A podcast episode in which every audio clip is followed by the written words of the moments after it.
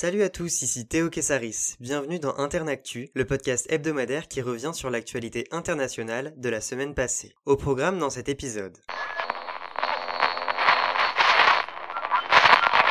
Le conflit entre l'Azerbaïdjan et l'Arménie peine à trouver une issue pacifique alors que l'affrontement militaire fait rage depuis le 27 septembre dans la région convoitée du Haut-Karabakh. Celle-ci, majoritairement peuplée d'Arméniens de confession chrétienne, s'était déjà trouvée au cœur d'une guerre opposant les deux pays de 1988 à 1994. La région, auparavant sous le contrôle de l'Azerbaïdjan, exprime ses ambitions séparatistes et fait sécession en 1991. Cette indépendance n'est pas reconnue par la communauté internationale. 30 000 morts sont imputables à ce conflit, tandis que la Russie, la France et les États-Unis, médiateurs au sein du groupe de Minsk, apparaissent vite inopérants. En 1994, le cessez-le-feu fait perdre 13% de son territoire à l'Azerbaïdjan. Le Haut-Karabakh demeure l'exemple d'un conflit gelé de la guerre froide.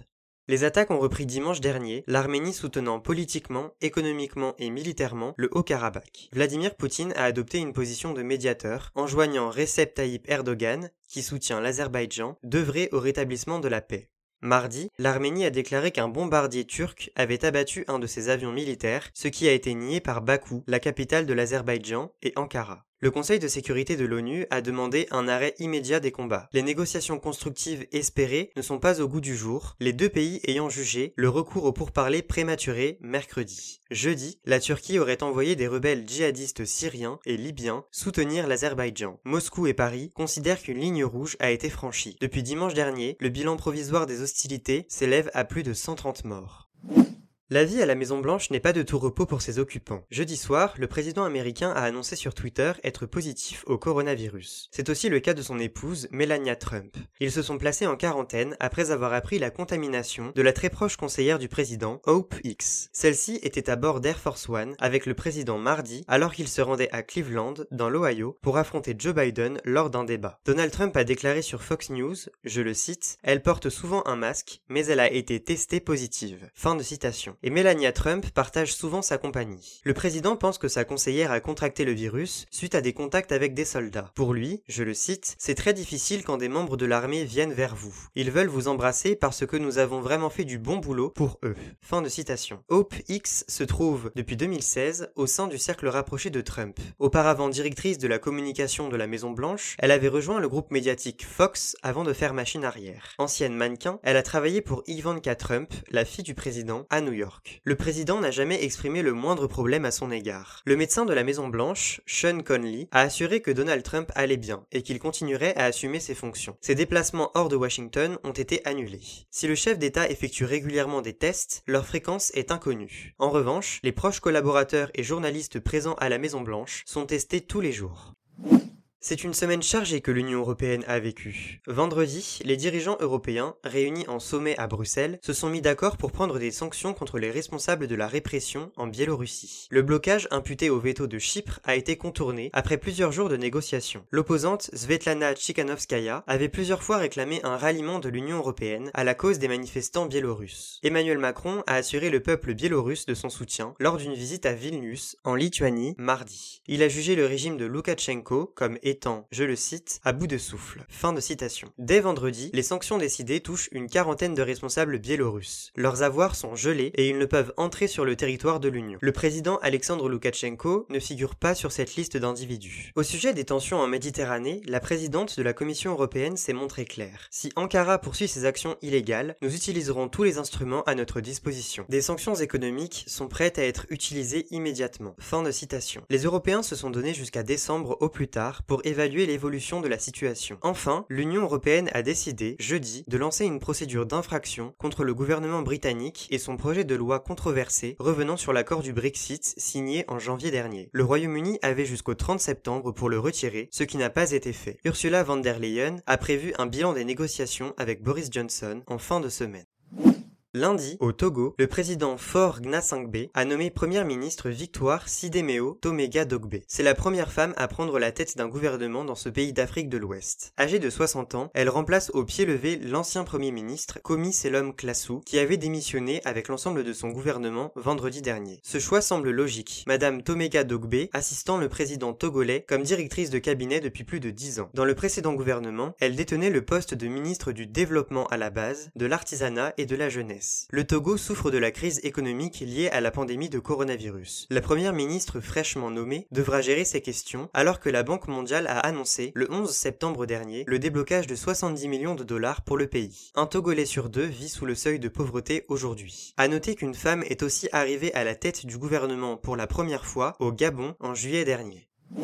L'Inde a vécu un drame aux airs de déjà-vu cette semaine. Une deuxième femme issue de la communauté des Dalits est décédée après avoir subi un viol collectif mardi. La police a annoncé les faits jeudi. Agressée sexuellement par deux hommes, la jeune femme de 22 ans a perdu la vie sur le chemin de l'hôpital dans l'Uttar Pradesh, un état de l'Inde du Nord. Une enquête a été ouverte et les deux suspects ont été arrêtés. Accusés de viol collectif et de meurtre, leur jugement pourrait passer par une procédure accélérée. Si la tension monte au sein des Dalits, la caste du bas de l'échelle sociale en Inde, c'est parce qu'une jeune fille de 19 ans a déjà été violée mi-septembre. Quatre hommes, venant d'une plus haute caste, ont été incriminés. La victime, paralysée à la suite de son traumatisme, est morte mardi à New Delhi. Plusieurs manifestations conduites par des Dalits ont eu lieu cette semaine. La communauté Dalit compte environ 200 millions d'individus et subit de multiples agressions. Le coronavirus n'arrangerait pas du tout cette situation, selon des experts. Les violences sexuelles envers les femmes demeurent un sujet actuel en Inde. Cette décision de justice en est le symbole. Le 20 mars, quatre hommes ont été exécutés pour le viol collectif et le meurtre d'une étudiante dans un bus en 2012. Le Koweït est en deuil. Son émir est mort aux États-Unis mardi à 91 ans. Arrivé au pouvoir en 2006, Sheikh Sabah al-Ahmad al-Sabah avait été hospitalisé au Koweït le 18 juillet dernier. Il avait alors transféré de manière temporaire une partie de ses pouvoirs au prince héritier Nawaf al-Ahmad al-Sabah, son demi-frère. Le décès du chef d'État symbolise la perte d'un véritable médiateur régional. Sheikh Sabah a favorisé les alliances avec les États-Unis et l'Arabie saoudite tout en édifiant des relations avec l'Iran. Apprécié par la population koweïtienne, le pays a choisi un deuil national de 40 jours pour honorer sa mémoire. Les hommages foisonnent aux alentours. Les Émirats arabes unis, l'Égypte, le Liban et le Qatar ont déclaré trois jours de deuil. Si ces deux pays voisins, Bahreïn et les Émirats arabes unis, ont récemment normalisé leurs relations avec Israël, rien n'indique que le Koweït s'engagera dans cette voie. La politique du prince héritier, Sheikh Nawaf, devrait demeurer similaire à celle du défunt dirigeant. Nouvel émir, Sheikh Nawaf était ministre de la Défense en 1990 lors de l'invasion du Koweït par l'Irak de Saddam Hussein. Aujourd'hui, il a 83 ans.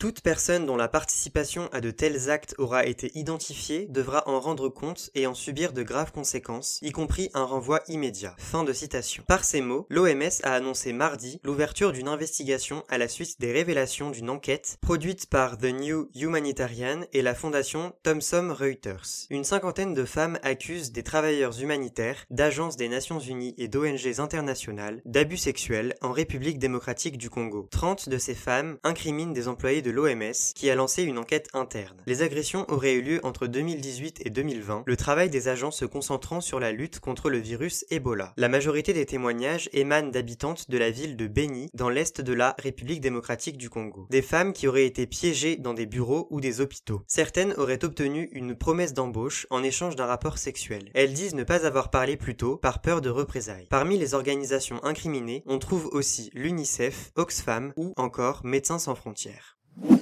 L'information insolite de la semaine. La province de Québec exprime son indignation depuis la mort d'une autochtone victime de racisme lundi. Joyce Etchakwan, une québécoise de la communauté Atika Mekwa, était hospitalisée depuis quelques jours pour des douleurs à l'estomac à Joliette, à environ 70 km de Montréal. Alors qu'elle demandait l'aide du personnel soignant pour lui faire part de sa crainte d'avoir été surmédicamentée, une infirmière l'a insultée à plusieurs reprises. Se moquant des hurlements de cette jeune femme de 37 ans, elle a rétorqué « On va s'occuper de toi parce que tu n'es pas capable de t'occuper de toi. Fin de citation. Cette scène n'aurait pas fait parler d'elle si Joyce et Chakwan ne s'étaient pas filmés en direct sur Facebook pendant une dizaine de minutes. Sur les réseaux sociaux, le hashtag Justice pour Joyce a rassemblé les réactions indignées des internautes québécois. Une veillée en hommage à la défunte a réuni quelques centaines de personnes mardi devant l'hôpital de Joliette. Le premier ministre québécois, François Legault, a annoncé le renvoi de l'infirmière, mais n'a pas convaincu par ses propos. Des membres de la communauté autochtone l'ont appelé à reconnaître le caractère